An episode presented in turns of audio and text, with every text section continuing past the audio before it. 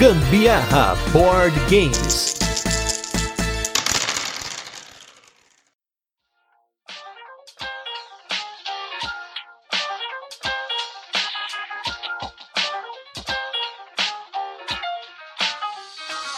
Quem nunca na vida desejou um dia estar isolado numa ilha deserta, tomando água de coco, de boas, esquecer dos problemas? E é isso aí, o jogo de hoje tem um pouco isso. Eu sou Gustavo Lopes. E eu sou a Carol Guzmão e esse é mais um episódio do Gambiarra Board Games, o seu podcast sobre jogos de tabuleiro que faz parte da família de podcasts Papo de Louco. E no episódio da semana a gente vai falar do último jogo da linha Pocket da Paper Games, talvez o jogo mais complexo e mais robusto dessa linha, porém que você joga na palma da sua mão, que é o jogo Palm Island. Mas antes a gente vai para os recadinhos e os destaques da semana e logo a gente volta com a nossa resenha, onde a gente apresenta o jogo, comenta como ele funciona e depois a gente passa para as curiosidades, experiência com ele e a nossa opinião. Mas antes de começar aqui, queria agradecer aos nossos apoiadores da nossa campanha do Catarse, especial aí o Rodrigo Oliveira, passou a apoiar a gente aí nessas últimas semanas, que a gente teve os casts estavam pré-gravados e agora retomamos aí as gravações semanais. Então se você não apoia o Gambiarra Board Games, não deixa de apoiar a gente lá no Catarse.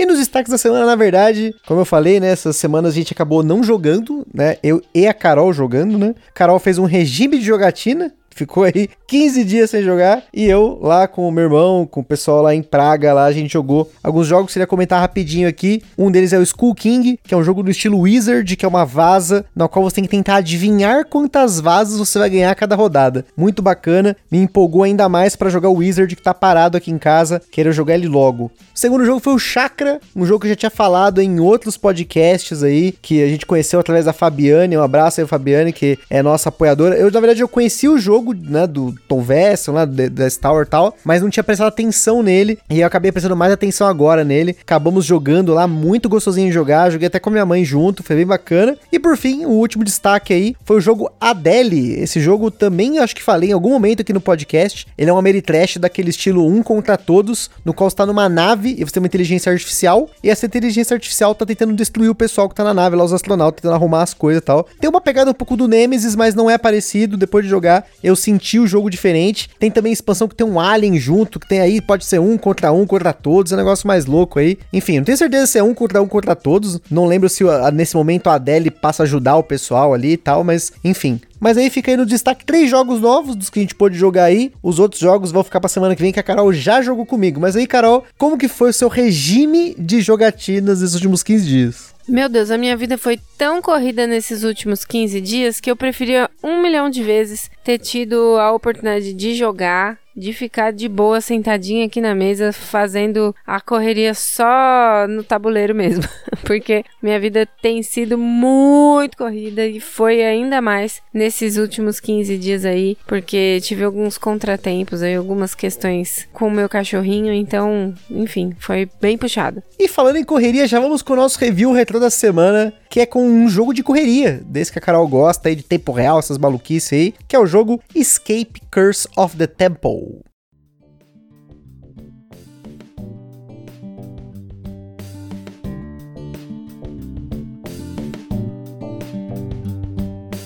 Escape Curse of the Temple foi tema do nosso episódio número 93, um jogo que foi lançado aqui no Brasil na sua Big Box pela Vem Pra Mesa Jogos, porém, a gente já tinha a caixa base do jogo já tem bastante tempo, meu irmão trouxe da Estônia, inclusive a edição nórdica né, do jogo, tá nos idiomas lá, finlandês, norueguês e tal, e é um jogo em tempo real, cooperativo, você vai jogar ele em 1 a 5 pessoas, se eu não me engano, e aí a ideia é que você vai entrar no templo, fazer lá a sua exploraçãozinha, né, pegar umas gemas lá tal, e, de e depois tem que vazar do templo dentro aí dos 10 minutos. Quando eu peguei esse jogo inicialmente, a gente não tinha essa coisa aí de jogos tempo real que a Carol gostava, tanto que demorou muito tempo para esse jogo ir pra mesa, depois ele ter chegado aqui em casa. E eu era um pouco mais ansioso nessa época, eu acho que eu não tinha muita condição de jogar esses jogos em tempo real, eu mesmo não gostava disso, e eu acabei aprendendo a gostar disso com o tempo. Aprendi a jogar mais esses jogos, né? De ter mais paciência para jogá-los e, inclusive, ter, assim, trabalhar minha ansiedade com eles, né? A gente fez aí um cast sobre ansiedade que a gente fez aí com o Sandro aí, com o Paizinho Vírgula. E pensando nisso, essa é uma forma de trabalhar. Tanto que hoje eu aprecio muito esses jogos. Só nessa semana que eu voltei de viagem, nós já jogamos dois novos jogos em tempo real. Nós vamos falar na semana que vem. Então, é algo que você acaba tendo que trabalhar e, eventualmente, eu acabei gostando muito. Então, o Escape hoje é um jogo que eu gosto muito de jogar.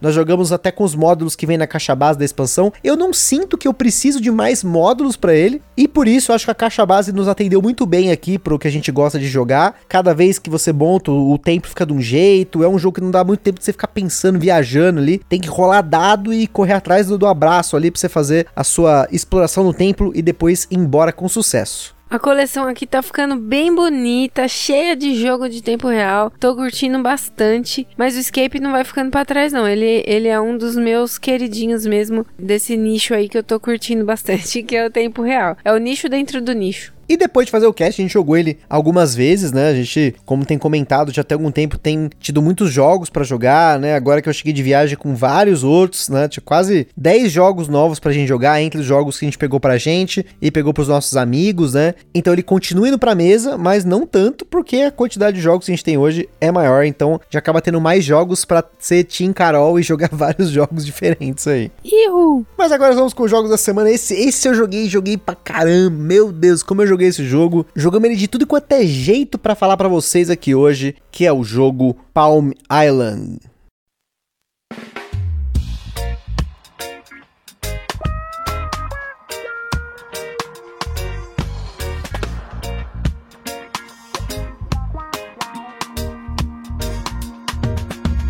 Palm Island é um jogo para 1 a 2 jogadores que pode ser jogado com mais pessoas usando mais caixinhas dele, publicado aqui no Brasil pela Paper Games, com partidas que duraram em média de 20 a 25 minutos na nossa experiência. Em Palm Island nós temos como mecânicas principais a gestão de mão e o que podemos chamar de deck building, e você vai entender o porquê. Além disso, em mais jogadores, nas dinâmicas temos jogo solo e temos jogo cooperativo além do jogo competitivo em si, e com isso a mecânica de ação simultânea. Na nossa escala de complexidade, ele recebeu 2 de 10, porém considere que é um jogo de gestão de recursos puro, portanto a complexidade dele está mais em pegar a máquina dele e não nas regras em si. Na data desse cast, você encontra o Palm Island numa média de 50 reais, que é um preço praticamente padrão dos jogos da linha Pocket. Em comemoração à chegada do jogo no Brasil, a Paper Games lançou as cartas promocionais separadores. Os separadores são cartas utilizadas para organizar o jogo ao guardá-lo, tornando mais fácil localizar cada conjunto de cartas antes de cada partida. Você também pode utilizar esses separadores para pausar e salvar um jogo em andamento. Os versos dos separadores indicam as cartas com recursos armazenados. Mas atenção, esse kit de cartas promocionais não é vendido. Ele é um presente para os primeiros compradores do jogo, portanto, quando você for comprar sua cópia, verifique com o seu lojista. E como sempre, o Ministério do Gambiarra Board Games adverte que os jogos de tabuleiro, como qualquer hobby, pode acender na gente aquela vontade de sair comprando tudo, mas a gente recomenda que vocês não comprem por impulso. Sempre procure a opinião de outros criadores de conteúdo para auxiliar nisso. A gente coloca lá no link de cada um dos casts no site lá do Papo de Louco. Vocês podem consultar criadores que a gente acha interessante vocês assistirem também ou ouvirem também. E a gente indica que vocês procurem formas de alugar ou jogar o jogo de alguma forma digital antes de tomar sua decisão. No Board Game Geek você encontra uma versão oficial do jogo para imprimir e jogar, disponibilizada pelo próprio autor para poder experimentar o jogo solo. Em Palm Island, os jogadores assumem o controle da gestão de recursos de uma aldeia que está sendo fundada em uma ilha. Você pode assumir a responsabilidade sozinho, tentando melhorar cada vez mais a sua ilha através de façanhas, cooperativamente tentar se livrar de desastres, competir casualmente quem consegue estabelecer postos avançados primeiro, ou conquistar aldeões, ou no modo de velocidade para ver quem é mais rápido fazendo isso. O Palm Island tem muitos modos, mas o núcleo do jogo é o mesmo para todos eles. O baralho de cada jogador no Palm Island consiste basicamente em 17 cartas, sendo uma carta que marca a rodada e 16 cartas que variam entre recursos locais ou funções. Mas é como se você tivesse um baralho de 64 cartas que ficam disponíveis ou não a cada rodada. Isso porque cada carta é dividida em dois, tanto na frente quanto no verso. E durante o jogo, você vai girar a carta 180 graus ou virá-la para o verso como parte de um efeito de jogo para mudar o que ela faz. Geralmente, para melhorá-la ou fazer com que ela valha pontos no final do jogo. E como a gente mencionou na introdução e também pelo nome do jogo, você joga com o baralho na palma da sua mão esquerda, sempre com as duas cartas no topo do baralho reveladas. Você pode colocar a carta do topo na mão direita para facilitar. No seu turno, você pode usar uma dessas duas cartas ou passar e colocar a primeira carta no fundo do baralho. Muito simples. As cartas possuem três ícones de ação. O ícone verde com uma setinha para a direita significa armazenar. Para armazenar, você gira a carta 90 graus para a direita e coloca ela no fundo do baralho, deixando visível o recurso estampado no topo da carta. Você tem um limite de quatro cartas armazenadas dessa forma, e essas cartas elas vão ser utilizadas para pagar custos para girar ou virar outras cartas. Girar a carta, que é o símbolo amarelo com uma seta estilo placa de retorno no trânsito, significa girar literalmente a carta em 180 graus e colocar no fundo do baralho, enquanto que virar, que é um ícone azul, significa virar o verso da carta para frente, sem girá-la. Para girar ou virar cartas, normalmente você paga recursos, que são as cartas que você armazenou. Para isso, basta você devolver a carta para sua orientação original, encaixando ela de volta no baralho. A carta da rodada também funciona dessa forma. O jogo possui oito rodadas. Dependendo do modo que você está jogando, terá diferentes usos para essas cartas que você armazena, gira, vira, dá piruleta, mas no geral pagará recursos para virar e girar suas cartas de recurso para aumentar a quantidade ou variedade de recursos que essas cartas dão. Também vai virar e girar cartas que exclusivamente dão ponto no final do jogo, além de cartas que trocam recursos por outros, ou mesmo começam sem um efeito, mas dão recursos depois de melhorados. É como se fosse um deck building, só que nesse deck building você tá com as mesmas cartas, só que você gira, vira, dá pirueta, enfim. Você modifica essas cartas e sempre coloca no fundo do baralho para que a próxima vez que você compra essa carta, você use ela de uma nova forma. No modo solo, você vai tentar otimizar sua pontuação a cada partida ou mesmo colocar façanhas que são objetivos de fim de partida você deverá alcançar. Já no modo cooperativo, os jogadores trabalharão em girar e virar cartas de desastre e se livrar delas. No modo competitivo, os jogadores competirão para ver quem consegue mais pontos. E antes de continuar, queria comentar sobre os nossos parceiros primeiro lugar aqui, a Acessórios BG, essa empresa maravilhosa que faz overlays, faz playmat, tem toalha de mesa, tem um monte de acessórios bacanas, acessórios customizados, tudo para que você cada vez mais melhore a sua experiência de jogatina. Então se você não conhece a marca, entra no site www.acessoriosbg.com.br. Em segundo lugar, nós temos o nosso evento parceiro que é o Board Game São Paulo, que voltou a acontecer mensalmente no último final de semana do mês, no sábado, lá na Omniverse, que fica no Brooklyn, aqui no São Paulo, capital. Então, se você quer acompanhar o Board Game São Paulo, não deixe de seguir eles nas redes sociais.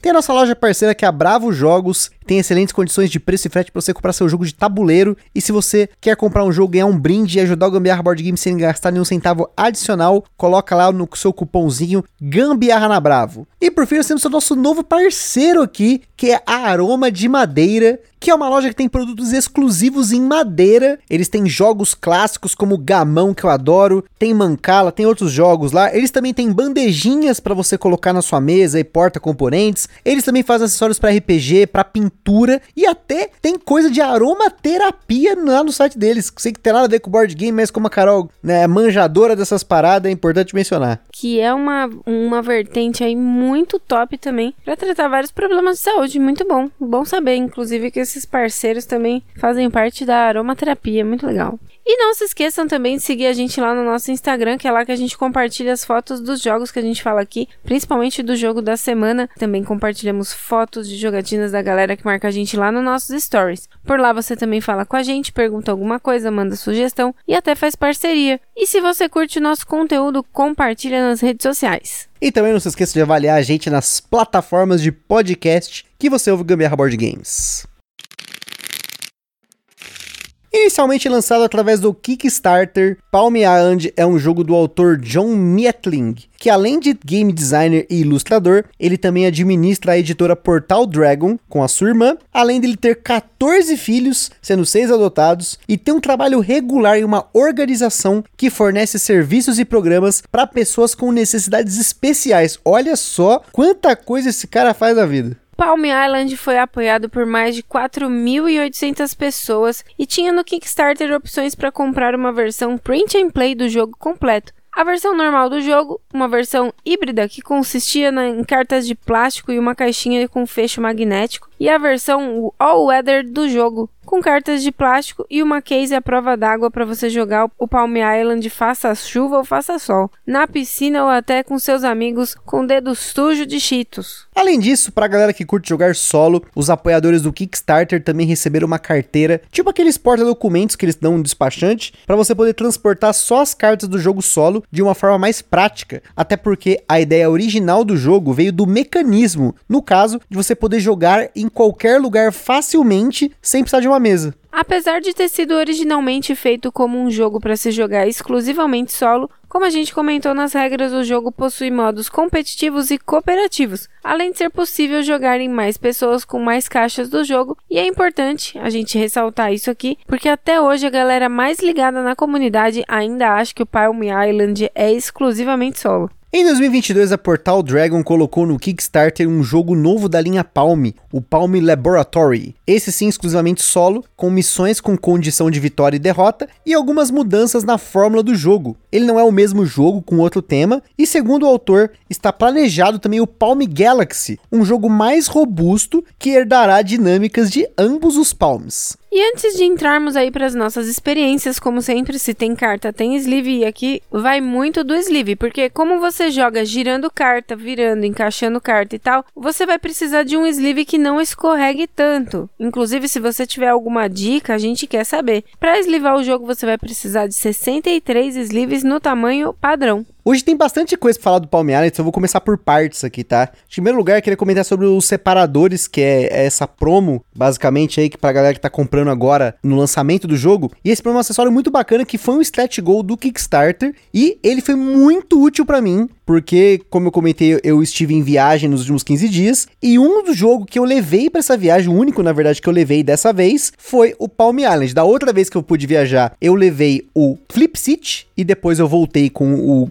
Villages of Valyria para poder jogar no avião, poder jogar, né, no aeroporto e tal. E dessa vez o Palm Island foi o meu companheiro de aventura. Joguei ele em três países diferentes, e o mais legal é que teve um momento que eu precisei sair né, parar de jogar e eu usei os separadores para poder armazenar o jogo e depois continuar a partida. Isso foi muito legal, foi muito útil. Para você que gosta de jogar solo, com certeza isso vai ser muito útil, porque você tá ali jogando numa fila e ah, você vai ser chamado, aí você vai lá, né, coloca os separadores, guarda tal, muito legal. Sobre o manual do jogo, ele pode assustar um pouquinho quando você abrir o jogo. Para um jogo Pocket, ter um manual de 24 páginas é inédito pra gente, né? Todos os jogos Pocket que a gente tem aqui são manuais fininhos, são jogos super simples, e o Palm Island é um jogo mais complexo, o mais complexo de todos esses jogos Pockets que a gente tem aqui, né? Com certeza absoluta, sem dúvida nenhuma, porque você precisa ficar muito atento nos recursos que você está coletando ali e tudo. Até porque se você está jogando no modo competitivo, você precisa às vezes ser mais ágil do que o seu coleguinha para cumprir os objetivos propostos ali. E aí você precisa fazer sua máquina funcionar, né? E essa questão da gestão cíclica do jogo, esse deck building que você,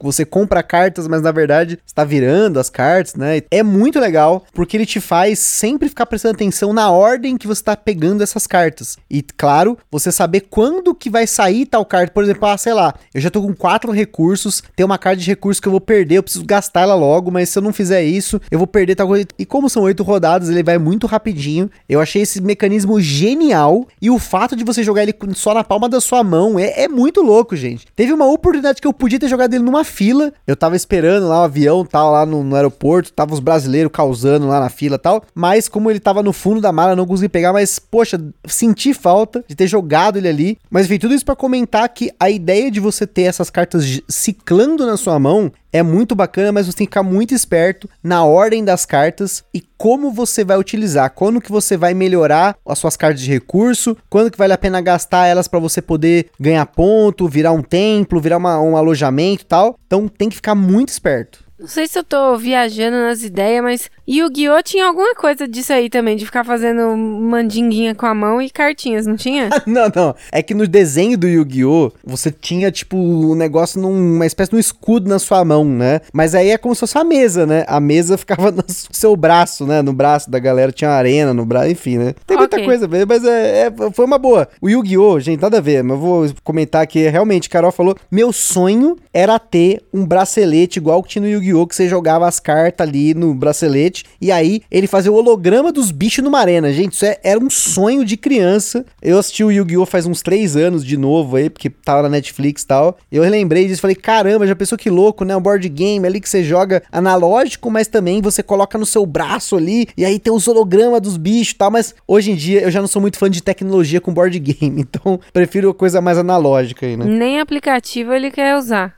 Exato. Agora, uma coisa que eu preciso comentar, que eu achei, assim, um pouco complicado, porque como as cartas, não sei se vocês entenderam isso, mas um amiguinho ali, ele vai sortear as cartas vai, e a gente vai colocar exatamente na mesma ordem as cartas é, selecionadas ali, né? Isso nos modos, quando mais tem mais pessoas, né? Você tem um, uma pessoa embaralha o deck, aí vai ter a ordem das cartas, e aí todo mundo tem que fazer essa mesma ordem na hora ali. E aí, uma coisa que eu percebi assim, que quando a gente vira a carta pro lado, e aí é onde vai ser o seu recurso, né? A gente tem que tomar bastante cuidado para não deixar com que aquelas cartas saiam da ordem. Porque se você quer ficar visualizando ali qual é o seu recurso, vai chegar um momento que aquelas cartas vão ficar bastante pro lado direito assim, e isso pode acabar provocando a perda da ordem das cartas no, no deck, né? Aquela escorregada, né? É, então, e aí quando você vai voltar ela, por exemplo, você está utilizando aquele recurso, você volta ela para a orientação original, você pode acabar sem querer modificando ali a ordem se por acaso ela tiver saído um pouquinho do esquadro da largura da deck que tiver na vertical, né? Tem que ficar muito esperto. Eu senti um pouco de dificuldade no começo. As primeiras partidas eu tava muito difícil de eu segurar o deck, ainda mais quando eu tava lá com quatro recursos. Teve um dia que eu peguei um aldeão que ele me deixava pegar cinco recursos, aí piorou, mas ainda mais difícil de segurar. Por isso que a gente falou dos sleeves. Se vocês conhecerem aí algum sleeve que não escorrega tanto, seria bacana pra ele dar aquela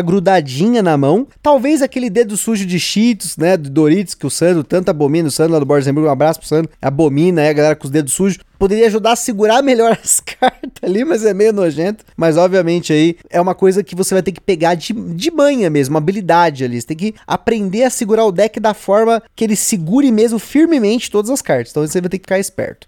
E isso eu acabei aprendendo mais por conta de ter jogado ele solo muitas vezes, né? Antes de a gente falar do modo com mais pessoas, como a gente falou, o, o Palm Island originalmente ele foi feito como um jogo solo e eu tive a experiência de poder jogá-lo solo muitas partidas. Eu não registrei todas, mas eu acho que eu, eu fiz uma cerca de umas 10, 15 partidas por aí, entre eu ter jogado para aprender e ter jogado aí aleatoriamente na minha viagem e tal. E eu queria comentar sobre as façanhas, porque mesmo ter jogado 10, 15 vezes, eu não fiz nenhuma. Ou eu sou muito ruim no jogo, ou eu não peguei as manhas dele, ou realmente as façanhas são muito difíceis. Porque às vezes eu focava em querer fazer uma façanha são várias, e essas façanhas elas permitem que você coloque cartas no seu baralho. E vai melhorando, né? Tanto que tem um esquema para você reequilibrar o baralho, para você não usar todas as façanhas, as cartas que você recebe né, de recompensa nas façanhas. Mas isso trouxe uma rejogabilidade muito grande para ele, porque eu vou querer pegar essas malditas façanhas. Eu fico nessa coisa de querer fazer, e até agora eu não peguei nenhuma. Então, se você que tá jogando Palm e já pegou algumas façanhas, parabéns. Você já me superou, com certeza. Mas eu estarei aí na sua cola, porque eu vou tentar também porque isso é muito legal. Esse esquema de você ter um jogo solo, você ter objetivos, eu acho isso muito legal. Mesmo não tendo uma condição de vitória ou de derrota, que, né, como é o caso do Palm Laboratory, eu já acho que o Palm Island ele cumpre muito bem como jogo solo para você poder cada vez mais tentar se desafiar e tem modos de dificuldade. Então, como jogo solo, ele é absurdamente bom, principalmente do ponto de vista que você pode levar ele para qualquer lugar, jogar ele em qualquer lugar. Agora comentando um pouco do jogo competitivo, a gente jogou obviamente todos os modos, inclusive com mais pessoas, né? Não foi só nós dois. A gente tem duas cópias do Palm Island. Então a gente pode jogar o jogo em quatro pessoas. Mas comentando um pouquinho aqui, modo competitivo casual e modo competitivo de velocidade. O de velocidade foi o que eu menos gostei dos modos do jogo, porque eu já tendo a ser muito rápido nesse jogo. Então o que estava acontecendo? Como você tem que esperar o outro jogador acabar a rodada, né? Ele chegar na carta de virar a rodada, eu jogava tipo super rápido, ficava esperando. Jogava super rápido, esperando. Super rápido? Então, assim, nesse ponto eu não achei legal. Eu achei que o modo de velocidade dele seria um pouco diferente. Seria uma coisa, sei lá, de você tentar acabar o jogo primeiro, não sei, né? Porque qual que é a diferença? Inclusive, até o manual recomenda. Você só vai jogar o competitivo com velocidade se você manjar o jogo, né? Ele é recomendado só para jogadores que conhecem muito bem o jogo. Você vai ter uma pilha de postos avançados que ele começam com 4 pontos, 3, 3, 2, 2, 2, 2, 1, 1. E aí, no final da rodada, quem conseguir primeiro chegar no final da rodada tem a oportunidade de comprar primeiro a carta, depois o próximo, e aí volta para ele, e assim a gente vai comprando até os dois jogadores não quererem comprar. E já no modo competitivo casual, você tem que chegar numa condição da carta para você pegar ela para colocar no seu baralho. Inclusive, se mais de um jogador chegar com a condição, ninguém ganha a carta, volta pra caixa do jogo. Então nisso eu achei muito disputado, achei mais bacana. Já no modo competitivo com velocidade, sempre eu chegava para comprar a carta e conseguia comprar primeiro, depois chegou nas cartas de um ponto, eu já achava que não valia mais a pena, eu preferia otimizar as minhas cartas que eu tinha no baralho, e aí ficou por isso. Mas claro, fica aí, né, obviamente que é a nossa experiência, né, foi a nossa experiência jogando aqui o jogo algumas vezes em modo competitivo.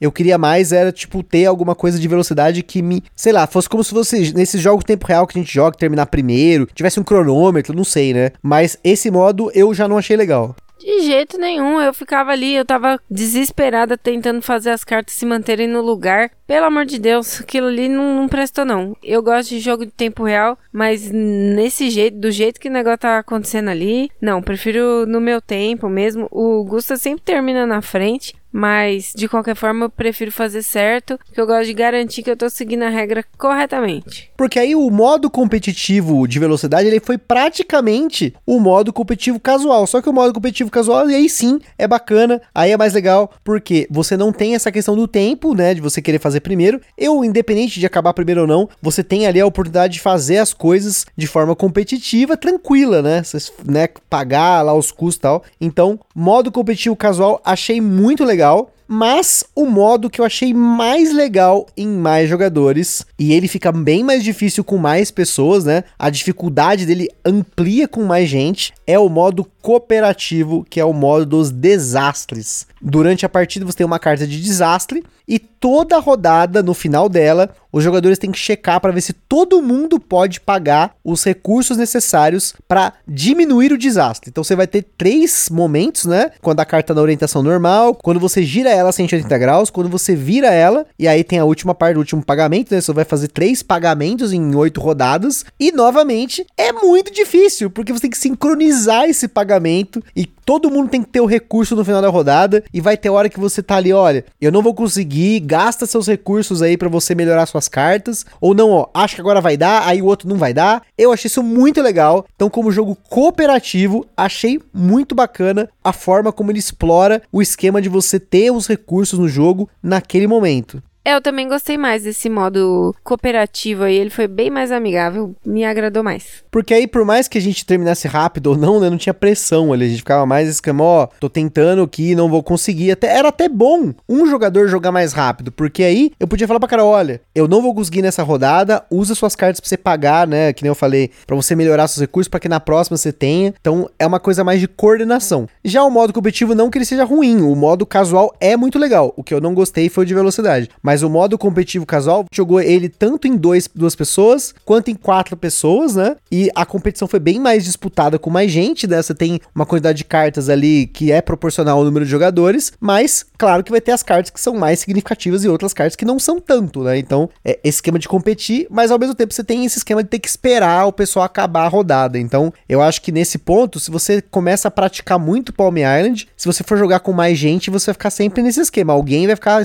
tendo que esperar o outro Isso pode ser que não te agrade se você é um cara que é ansioso, né? Você não tem muito essa coisa de paciência com o pessoal que tem AP e tal, né? Eu já sou mais tranquilo, mas novamente fica aí a, a denúncia aí que o modo de velocidade podia ser uma velocidade até o final. E acho que pra gente concluir aqui, o Palm Island é um jogo único. Assim, eu gosto muito de jogos que saem da caixinha e o Palm Island ele sai totalmente da caixinha, como um jogo que você pode jogar só na palma da sua mão. Tanto que nas fotos lá no Instagram a gente vai colocar lá a foto da mesa tal, né, padrão, mas é um jogo para você jogar em qualquer lugar, na fila do banco, num consultório, de pé em qualquer lugar, né? Ou até num avião, você não precisa nem de mesa, né? Do, esperando alguém, você tá lá, por exemplo, você vai levar seu amigo, sua amiga na, no shopping, tem que esperar comprar roupa, então você pode ir lá, né, encostado no provador lá, jogar o joguinho e tal, depois, ah, acabou, aí armazena lá com separadores. Então, nesse ponto, Gostei muito dele como jogo solo, excelentíssimo. Cooperativo, achei muito legal a experiência, esquema dos desastres.